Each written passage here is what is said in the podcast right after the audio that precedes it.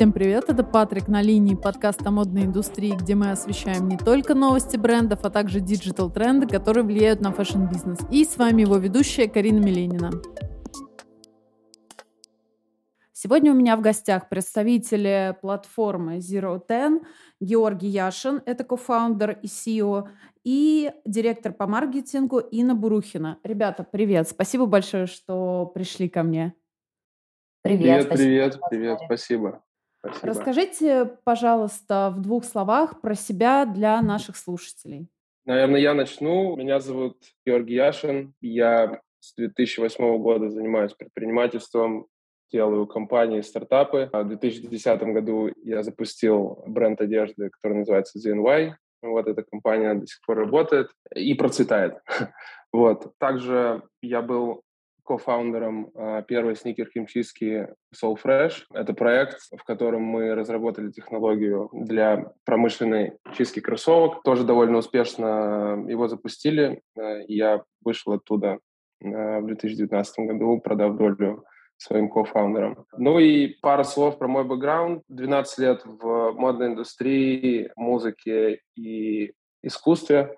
Много дизайн, много маркетинг, Э, и много созда- создания концепций идей для новых проектов. Примерно так. Привет. Еще раз меня зовут Инна Брухина. Я директор по маркетингу в Zero Ten. А, занимаюсь построением имиджа компании, строю бренд, отвечаю за весь контент и пиар платформы, собственно, за ту картинку, которая видна конечным пользователям и нашей потенциальной аудитории.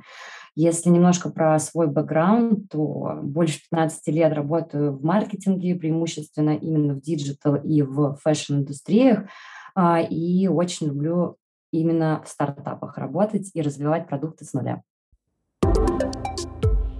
Давайте сейчас немного проясним для наших слушателей, что вообще такое Zero Ten.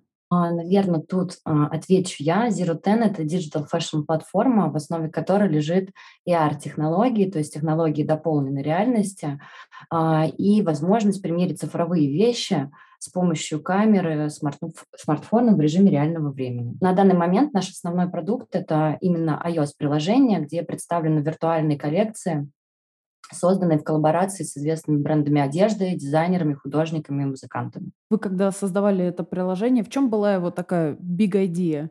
Угу. Это вопрос ко мне. Немного про, про момент возникновения идеи расскажу. А, в, 2019, в конце 2019 года мы поехали с брендом ZNY в Париж на неделю моды, и мы делали там, выставляли там коллекцию э, в шоуруме, делали показ. И я много общался с с нашими партнерами, байерами из э, там, крупных мировых магазинов. И я начал чувствовать, э, что такая атмосфера уже начинает, в общем, индустрия начинает скучать. И я сам это чувствовал, потому что безостановочно вот этот круговорот недель мод, показов, производства сэмплов, производства коллекций, проблем с оплатами, проблем с отправкой. Не возникало ничего нового, появлялись какие-то имена, новые дизайнеры, новые бренды, вот, но система оставалась та же, и способы взаимодействия с аудиторией и путь потребления оставался неизменным очень много лет. И приехав в Москву, я начал задумываться о том, как можно дать индустрии со стороны бизнеса и пользователям, покупателям какой-то следующий шаг. Мне показалось, что дополненная реальность — это та технология, которая может дать, не, не знаю, дать какое-то новое, новое дыхание модной индустрии, как раз случилась пандемия, начало пандемии, карантин. На слуху стала история про digital fashion. Я начал думать в эту сторону, и сложился концепт этого продукта. Вот. Big idea uh, дать следующий шаг для модной индустрии и дать новый способ взаимодействия бренды слэш пользователи. Смотрите, на вашей платформе представлена виртуальная одежда дизайнеров, музыкантов, художников. Это получается этакий новый формат маркетплейса? И да, и нет. А, немножко хочу а, объяснить. Marketplace — это место, куда приходят бренды со своими существующими коллекциями, чтобы быть более доступными и видимыми для своих покупателей.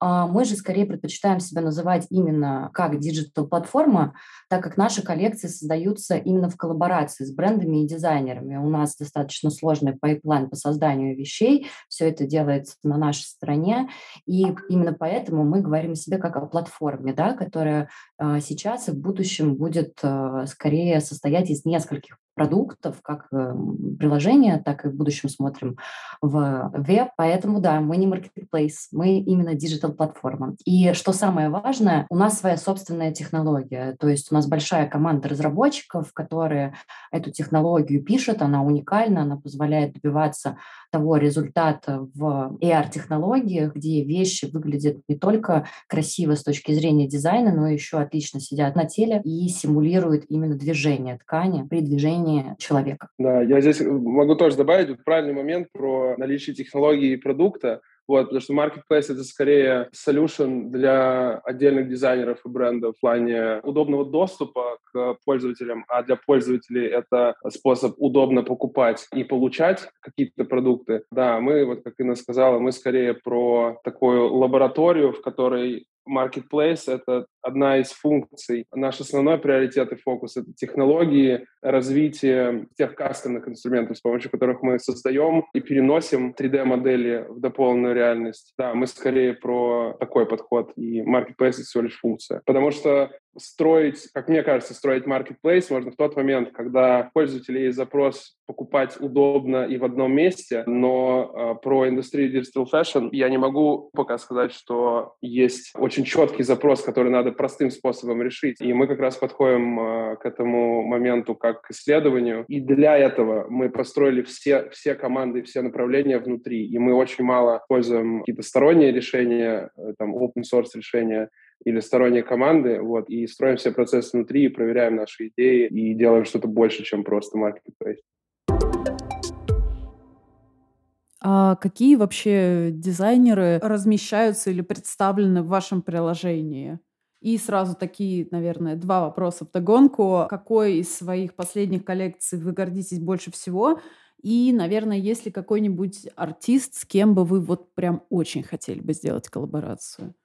Да, тут я могу сказать, что, ну, во-первых, расскажу про э, те коллаборации, которые мы уже сделали. У нас релиз приложения был в октябре. Первый наш дроп — это Launchpack, в котором мы собрали пять молодых брендов и дизайнеров, с которыми мы хотели показать то, как могут выглядеть одежда до полной реальности. Изначально у нас был такой подход. Вот если говорить про индустрию моды внутри, если мы говорим, что мы знаем правила, по которым эта индустрия работает, то индустрия внутри общается какими-то такими сигналами общепринятыми, и их надо очень хорошо знать. И эти сигналы заключаются в том, что те партнеры, с которыми ты делаешь коллекции, дропы, коллаборации, все что угодно, они очень важны, и ни в коем случае нельзя совершить буквально ни одной ошибки. И у нас был очень, очень серьезный э, к этому подход. Мы отбирали и отбираем, продолжаем отбирать Э, всех дизайнеров по разным критериям. Сейчас я про них немного расскажу. Мы, мы сделали э, первый дроп с э, Ксенией Шнайдер, Валентина Лейтнер, Tattoo Sweaters, это ребята из Украины. Также в этом дропе был мой бренд ZNY. Также у нас в прошлом году были коллаборации с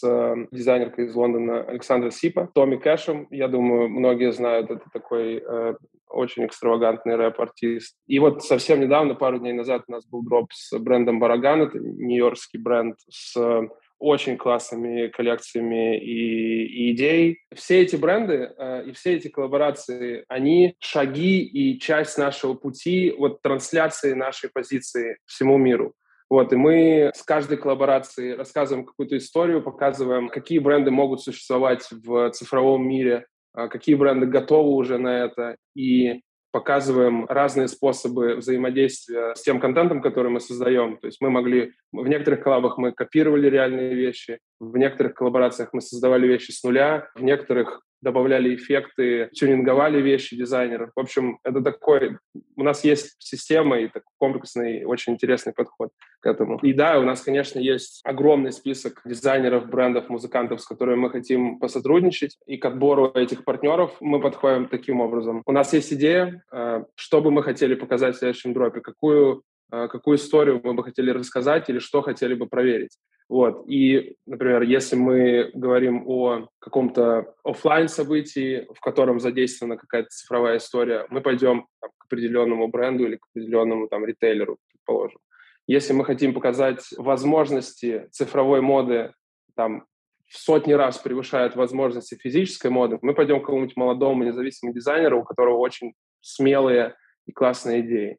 Вот. И, ну да, если нужны и, имена и названия, с кем бы мы хотели поработать, это можно без, бесконечно сейчас общаться. Это мо, мое прям, моя страсть, и я очень много времени трачу на селекцию и на общение с ребятами, с которыми мы хотим делать. Банально, я, если нужно имя, банально, я бы очень хотел с Balenciaga попробовать поработать, и я думаю, очень классно было бы. Мне нравится, как они двигаются в сторону цифровой всей истории, и, и да, мне симпатизирует их подход.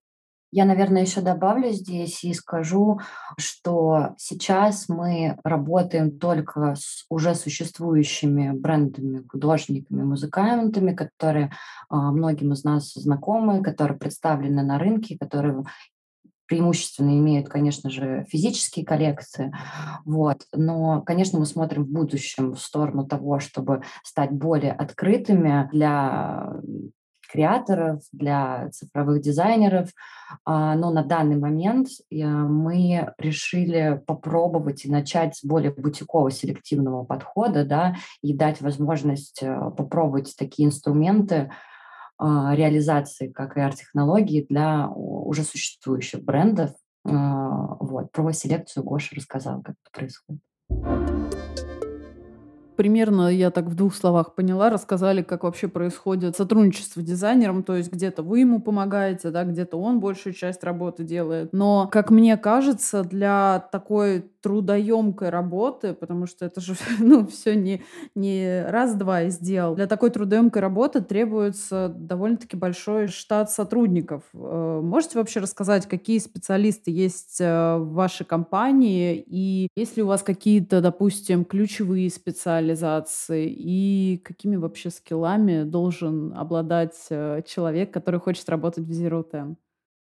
Я думаю, что я чуть-чуть еще дополню про то, как именно pipeline строится, а, Паша продолжит и расскажет чуть больше именно про специалистов нашей команды. А, важно заметить, что действительно мы работаем с дизайнерами, но они не являются, скажем так, физически создателями digital вещей в данном случае, да, они являются именно креаторами, то есть обладателями дизайна, идей, именно они выбирают, наверное, финальную селекцию вещей, совместно с нами, конечно же, обсудив, да, какие вещи будут лучше э, смотреться в дополненной реальности. Зачастую у них, в принципе, нет э, готовых моделей или 3D-моделей, которые мы можем просто взять и адаптировать под себя, э, под нашу технологию, просто потому что несмотря на то, что бренды действительно очень сейчас заинтересованы в индустрии digital-моды, они еще не готовы делать свои команды, у них преимущественно а, нет таких специалистов. Сейчас ну, опускаем какие-то отдельные бренды, которые всех опередили. Именно поэтому мы работаем а, таким образом, что мы большую часть всех процессов, а, у нас достаточно сложный pipeline внутри команды, делаем на своей стороне. То есть банально мы берем от бренда либо просто фотографии сайта, такое тоже бывает. В каких-то идеальных раскладах они иногда присылают нам лекала и принты, но в целом мы действительно с нуля, э, можно сказать, по фотографии реализуем полностью вещь от лекал до текстур, до принтов и делаем модели как в low-poly, то есть те, которые будут представлены впоследствии приложения и открыты для примерки до полной реальности, и high-poly модели, это то, что, в принципе, видно в приложении, такая красивая, продающая картинка, скажем так. Вот, это все на нашей стороне, да, и у нас действительно есть отдел, который занимается созданием digital вещей и коллекций, и pipeline, как я уже сказала, уникальный. У нас про команду сейчас э, Гоша чуть больше расскажет. Изначально мы не думали делать in-house команды э, по всем направлениям, вот, но очень быстро поняли, что если мы хотим тот уровень качества и тот уровень скорости производства моделей э, и разработки поддерживать, то нам нужны, конечно, внутри команды по разным направлениям.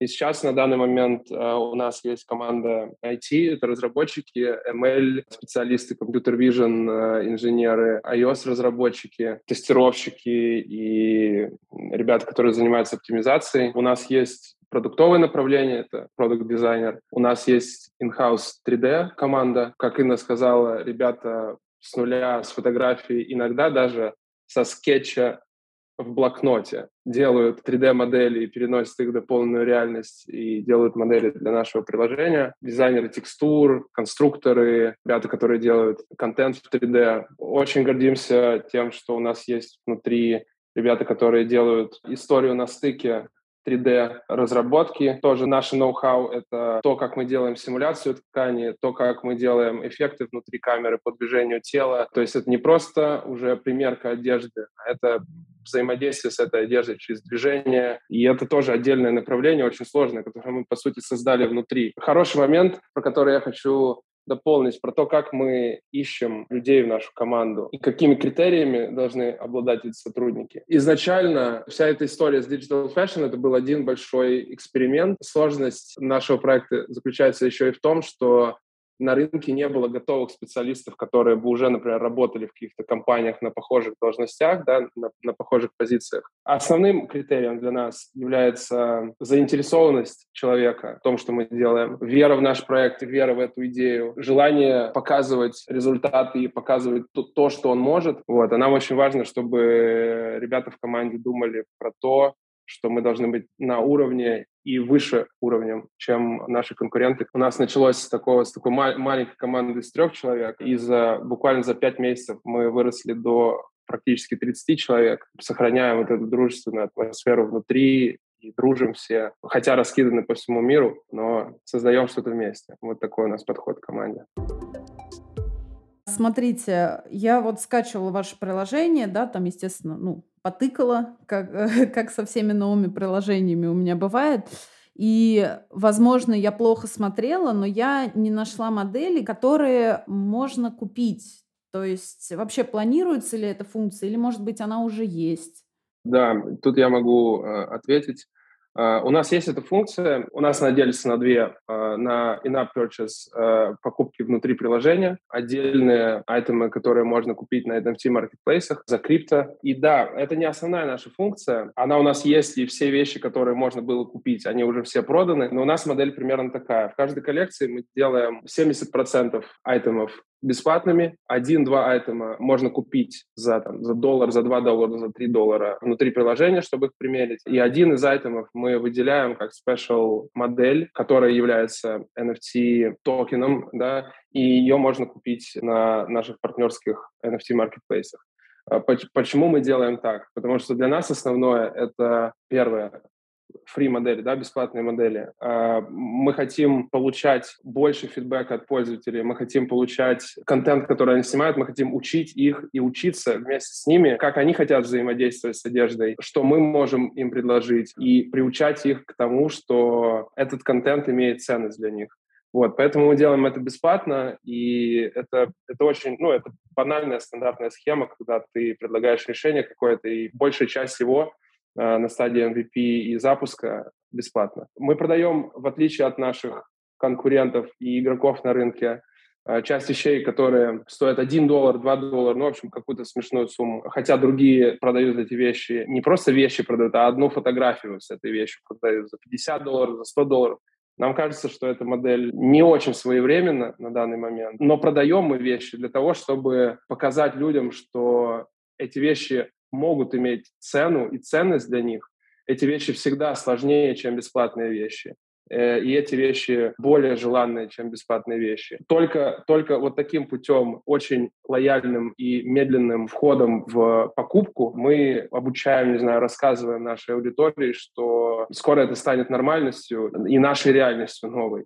Вот, потому что с моментом, когда эти вещи можно будет использовать не только для создания фото и видео, но использовать там на звонках, в VR-мессенджерах, когда они появятся, когда придут очки дополненной реальности, это будет тоже очередной бум для digital fashion. Эти вещи будут стоить, э, у них будет цена, и сейчас надо рассказывать про это.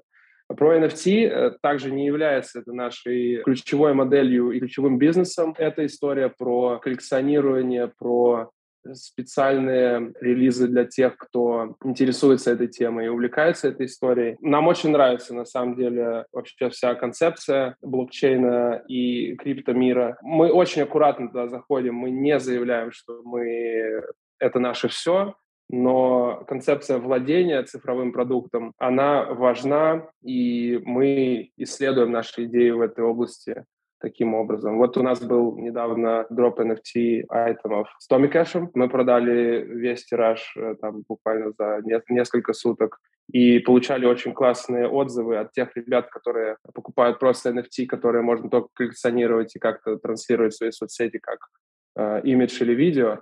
Э, мы им даем э, возможность примерять и создавать со своей покупкой контент. Это очень классно, и мы сделали интеграцию очень удобную, ну, базовую, но очень удобную для того, чтобы, купив на маркетплейсе NFT, вы сразу могли его видеть в нашем приложении, в своем wardrobe, вот, и тем самым формировать как бы, свой гардероб и видеть свои покупки и делиться ими. Вот, такая вот у нас модель, так что то, что нельзя купить, уже раскуплено, там, sold out. Я, наверное, буквально минуточку продолжу, добавлю про аудиторию, про низкие цены. А, как сказал уже Гоша, действительно у нас в приложении есть платные айтемы. Они, а, это обычно не больше, чем один-два айтема в коллекции стоимостью 1-5 долларов за вещь. в том, что сейчас аудитория не привыкла, в принципе, платить деньги за цифровые продукты и уж тем более за цифровую одежду. Они совершенно пока не понимают ценность такого продукта, и это абсолютно нормально. Ну, то есть, если задать вопрос, зачем мне платить э, какую-то сумму денег, а особенно а, те суммы, которые сейчас заявлены, например, у других проектов на рынке, которые начинаются от 200-300 долларов за вещь, э, там, за фотографию, а, ну, логично вопрос, зачем за это платить, если можно а, потратить те же деньги на какую-то вещь физическую, и также сделать с ней, например, контент, или еще и она практичное свойство имеет. Вот. Мы все-таки пытаемся пытаемся таким низким порогом входа, легким способом приучить аудиторию к тому, что все-таки цифровые вещи, у них, во-первых, не, несколько другие цели, да, а во-вторых, это тоже огромная работа. То есть та же самая команда наша, она трудится над этим а, неделями. Это, конечно же, высокие стоимости, то есть а, одна вещь может э, стоить в разработке, да, в себестоимости от несколько сотен до несколько тысяч долларов, и, конечно же, она должна быть платной. Вот. Но мы понимаем, что рынок абсолютно не готов, и мы себя, в принципе, позиционируем как проект, который находится в дополненной реальности и является связью между реальным нашим миром, к которому мы привыкли, и будущим, в котором есть место виртуальной реальности, да, вот. И, собственно, такое решение, такая ценовая политика, она в нашей голове обосновывает и открывает много возможностей для большей аудитории, является более понятной, скажем так, для широких масс. По чуть-чуть. Давайте еще вспомним совсем недавние годы, в которых люди не понимали, зачем им платить за песню в интернете. А потом появился удобный инструмент и технология развилась до тех масштабов того качества, за которое уже хотелось платить, и это стало удобнее, чем скачивать пиратские какие-то версии. Вот, так что э, примеры уже были, и все, все в итоге превращается в хороший бизнес, если это сделать качественно. Ранее вы говорили про то, что ваша команда должна обладать определенным типом амбиций, чтобы да, там, не мыслить себя в рамках локального приложения компании, а именно уже такой в рамках международной компании. Если уж мы как бы заговорили про международность, скажите, вы как стартап планируете выход на зарубежный рынок или, возможно, вы уже в каких-то регионах представлены, ваше приложение, вернее, может mm-hmm. пользоваться? И какие препятствия для выхода в определенных странах у вас есть?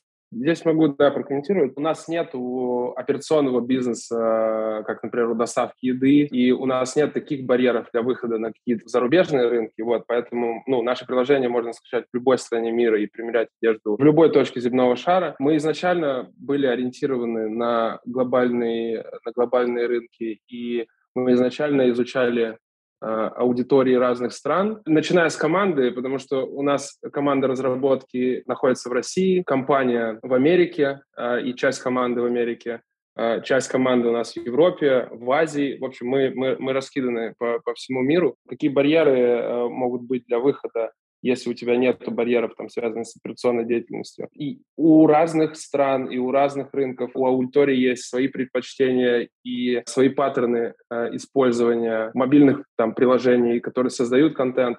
В каких-то странах популярно это, в каких-то странах там менее популярна дополненная реальность, и в каких-то странах другие, другие вкусы. Вот. И на данном этапе мы, мы, конечно, сконцентрированы на пользователях на американском рынке, на европейских рынках. Ни, ни в коем случае не, не убираем с радаров Россию, потому что мы знаем, как здесь работают паттерны потребления, и мы знаем эту аудиторию, но мы скорее вот так начинаем с таких ключевых мировых больших маркетов, изучаем их, знакомимся с аудиторией и пытаемся предложить что-то, что нужно каждой стране и каждому сегменту нашей аудитории. Так что мы уже глобал, вот, это очень сложно, в 10 раз дороже, чем запускаться только на локальном рынке, но я думаю, что ценность для такого проекта, как наш, это как раз глобальный рынок и доступность по всему миру. Скажи, пожалуйста, как такая площадка, как вы, осуществляет э, свой маркетинг? Классный вопрос. Основная специфика маркетинга нашего продукта – это то, что мы работаем в дополненной реальности, то есть VR, и всегда балансируем на грани между реальным а, и виртуальным миром. Нам очень важно соблюдать этот баланс, правильно позиционировать себя, и это в целом и очень интересно, и сложно одновременно. К тому же мы работаем в абсолютно новом мире, это стоит учитывать. Мы работаем в метавселенной, как это сейчас уже принято называть, где объединены принципы сразу нескольких индустрий, направлений. И мода, и технологии, и блокчейн, и гейминг. И, соответственно, в своих маркетинг-активностях и коммуникации мы, по сути, всегда должны учитывать это и думать о том, как грамотно связывать все эти направления, создавать что-то единое и понятное для аудитории. То есть, по сути, обучать их и быть проводником в этот, тот самый новый мир. К примеру, в создании контента и пиаре мы используем схожие принципы с индустрией моды.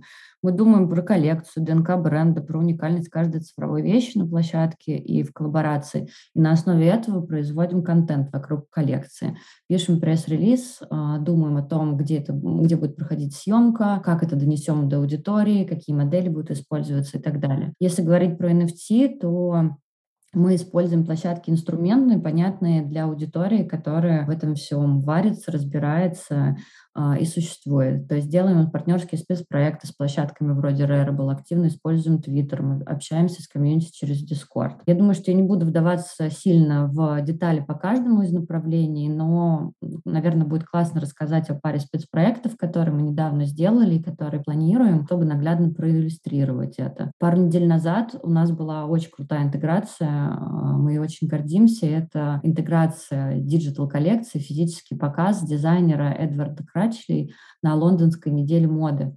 А, у нас с ним был дроп в приложении в день, собственно, самого показа, и гости мероприятий, и пользователи по всему миру могли примерить эти вещи с показа в реальном времени, в дополненной реальности. То есть, по сути, не дожидаясь, пока они появятся в ритейле.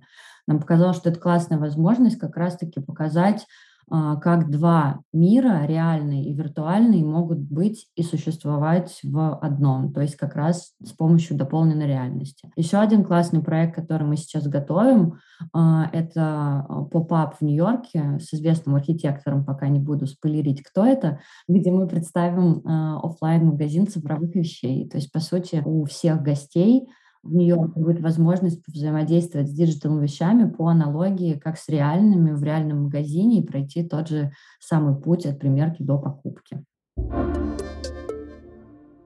Ты сказала про Твиттер, про Дискорд. А, например, как вы еще сотрудничаете или взаимодействуете со своими пользователями в социальных сетях. И мне очень интересно, как вы взаимодействуете с уже зарегистрированными пользователями, потому что всегда вокруг э, кажется, что тратятся огромные деньги на привлечение, но никто не говорит, как взаимодействовать с уже зарегистрированными пользователями. Да, действительно, привлечь пользователя – это только половина пути. Очень важно уметь взаимодействовать с аудиторией, уметь ее вовлекать в наш продукт и растить то самое комьюнити. А, мы используем, на самом деле, все возможные существующие а, инструменты и площадки, которые я уже даже чуть-чуть раньше упомянула, но в основном, конечно, разделяем их а, и аудитории на привычные. Например, Discord мы планируем как площадку для построения именно креаторского комьюнити, где мы будем общаться с ребятами компаниями, которые делают токены, с digital fashion дизайнерами и так далее. То есть э, для нас это инструмент, с помощью которого в будущем мы хотим дополнить наш продукт и стать более открытыми, собственно, для креаторов, для э, загрузки их айтемов в наше э, приложение, в платформу, да, и учесть все те самые комментарии, все пожелания, которые, собственно, идут от нашей уже существующей аудитории. Это очень важно. То есть мы действительно слушаем, слышим и пытаемся воплотить это в реальность. Ну, понятно, что мы также активно используем стандартные социальные сети, то есть уже, наверное, для более широкой аудитории это Инстаграм, Фейсбук, где мы просто наглядно показываем, что можно делать с нашим продуктом, какой контент можно производить, как, в принципе, можно взаимодействовать с цифровыми вещами. Я вижу по Инстаграму, что вы очень много взаимодействуете с разного рода инфлюенсерами. А вообще планируете ли вы сотрудничество через виртуальных аватаров? Возможно, вы бы там хотели создать какого-то своего виртуального амбассадора. Да, действительно, это так. Мы работаем с большим количеством инфлюенсеров и, в принципе, активно развиваем внутри компании это направление. Хотим еще больше, на самом деле, взаимодействовать, общаться э, с лидерами мнений, делать с ними спецпроекты, возможно, даже коллекции в будущем какие-то появятся совместные. Это большой пласт нашей работы в маркетинге. А что касается работы именно с виртуальными аватарами и потенциально сотрудничества с ними, то тут, скорее всего, к сожалению, нет. Объясню почему. Так как э, я сказала ранее, мы проект, который существует в дополненной реальности, а, нам очень важно как раз-таки балансировать, то есть э, привносить виртуальные вещи в физический мир. А, в нашем понимании виртуальный аватар — это все-таки что-то больше про а, виртуальный все-таки мир, да, и э, сложно это будет интегрировать, возможно, неправильно будет воспринято это аудиторией, да, и вот этот самый главный для нас нюанс, то есть технология непосредственно дополненной реальности, что важно в мобильном приложении, она будет несколько потеряна. Но не хочу тоже говорить о том, что мы совершенно точно не будем работать с этим никогда. Это скорее то, что мы не планируем это делать в ближайшие, наверное, полгода. А дальше посмотрим. Тут, в принципе, вся история с маркетингом виртуальной платформы, специфика в том, что так как индустрия абсолютно новая, так как мы и наши конкурентные партнеры и так далее создаем совершенно новую вселенную, да, метавселенную, сложно предугадать, как она в действительности будет развиваться через там 6 месяцев, через год и так далее. Поэтому важно быть очень открытым, важно пробовать все и находить вот те самые работающие инструменты и те самые понятные для аудитории инструменты. Сейчас вообще есть такая тенденция, что постепенно, постепенно, постепенно бренды начинают вводить э, оплату криптовалютами. Вы сказали, что, в принципе, для покупки вы используете партнерские сети какие-то, ну, партнеров. А планируете ли вы внедрить именно в приложение возможность оплату криптовалютами? Ведь это откроет вам новую аудиторию, новый рынок.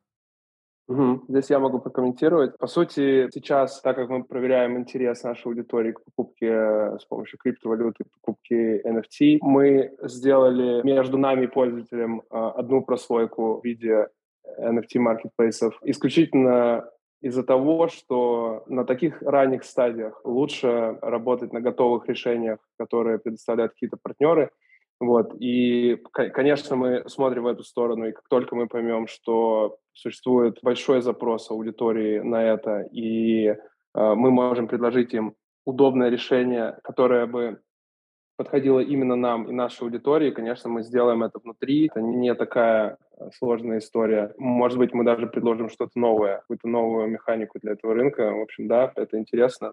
Проверяем. Как только получим достаточный запрос, мы обязательно это сделаем. Сейчас очень много идет разговоров про вы, наверное, уже устали слышать это слово метавселенную. Что вы вообще думаете по этому поводу? Какие перспективы у вот этого всего есть? Как думаете, когда вот это вот понятие метавселенной станет повсеместным? Угу. Да, устали, вот, но это на, наша это наша, на, наша история, и она нам близка. У нас есть свое отношение к этому, и мне кажется, стоит начать с того, что ну, метавселенная, и это классный концепт, но мне кажется, ошибочно думать, что она единая и подразумевает какую-то единственную метавселенную. Метавселенной, наверное, можно будет назвать совокупность метамиров э, и проектов в этой области – которые образуют какой-то рынок скорее. Э, ну, можно назвать этот рынок вселенной, но это точно не будет что-то единое, централизованное. Это не будет продукт одной корпорации или одной компании. Мне кажется, это не, не какой-то сверхновый феномен, идея которого возникла там год назад и через там 10 лет она реализуется, а это скорее просто логическое продолжение цифровизации мира, которая основана на привычных нам уже законах там гейм-индустрии, даже законах классической индустрии моды, к примеру. Вот. И это просто следующий шаг, который случится с цифровым миром, шаг, который случится для того и из-за того, что необходимы будут эти проекты, когда люди начнут ими пользоваться в повседневной жизни. Вот. То есть сейчас э, интересно наблюдать за, за всем этим, и очень интересно быть частью. Потому что, э, как я уже сказал, кто-то один не построит метавселенную. Метавселенную построят проекты, которые в этой области исследуют и делают, и проверяют свои идеи. Так что наша позиция — это быть частью, проверять идеи и делать импакт в развитии этой концепции. Будем ждать, очень хотим, чтобы как можно больше проектов появлялось, и как можно больше людей и команд делали свой вклад в эту очень интересную историю. Да, я еще отлично от себя, наверное, добавлю, что мне очень сильно нравится, что метавселенная— это такой симбиоз, наконец-таки, разных, даже не миров, а разных направлений того же э, мира моды и мира гейминга, которые наконец-то поняли, что они могут существовать вместе, и что там действительно есть много точек соприкосновения. И если метавселенная — это такое пространство действительно для а, творческих коллабораций и новых идей, это очень круто. Это, конечно же, открывает безумное количество а, возможностей, и мне кажется, это интересно и для брендов, и для пользователей. И завершая наш разговор, хочется немножечко на тему стартапов поговорить. Такой мой последний вопрос. Как скоро вы хотите стать единорогом? Поясним для наших слушателей, единороги — это компании, у которых капитализация более 1 миллиарда долларов. Я просто работаю в этой индустрии, поэтому более-менее разбираюсь. И вот как раз хочу спросить вас, когда вы планируете? Класс. А, ну, у меня тоже большой опыт э, в этом, и я слышал немного историй про то, что компании э, закладывают какой-то тайминг на тот момент, когда они станут единорогами, вот, и с моей точки зрения, и, и эта позиция меня как кофаундера и, и моих партнеров, что приоритетом для нас сейчас является успех нашего продукта, вывод нашего продукта в, в сегмент значимой для индустрии, у нас немного другой фокус. Очень приятно будет, если индустрия и аудитория оценит нас э, таким образом, что э, наша компания будет стоить миллиард плюс, э, но ставить это целью на ранних стадиях – это путь, э, как мне кажется, немного не в ту сторону, в, в которую мы идем. Вот, так что для нас успех, большая аудитория и работающая бизнес-модель — это основные приоритеты на данном этапе. А то, какой компании или какой корпорации мы можем быть интересны, или какой объем рынка мы займем, какая у нас будет капитализация, э, это вопрос э, скорее Crown A и Crown B и далее. А мы э, в сид-раунде с MVP и горящими глазами делаем мир лучше и предлагаем свои решения многим индустриям. Ну что же, спасибо вам большое, что пришли ко мне. Выпуск получился действительно очень насыщенным и интересным. Ребят, еще раз огромное спасибо, что пришли на подкаст. Спасибо огромное. Спасибо большое. Очень приятно, что нас позвали. Спасибо. Это был подкаст «Патрик на линии». Слушайте нас на всех платформах, где вы слушаете подкасты. Ставьте нам оценки, пишите комментарии и не забывайте писать нам на почту. Всем пока!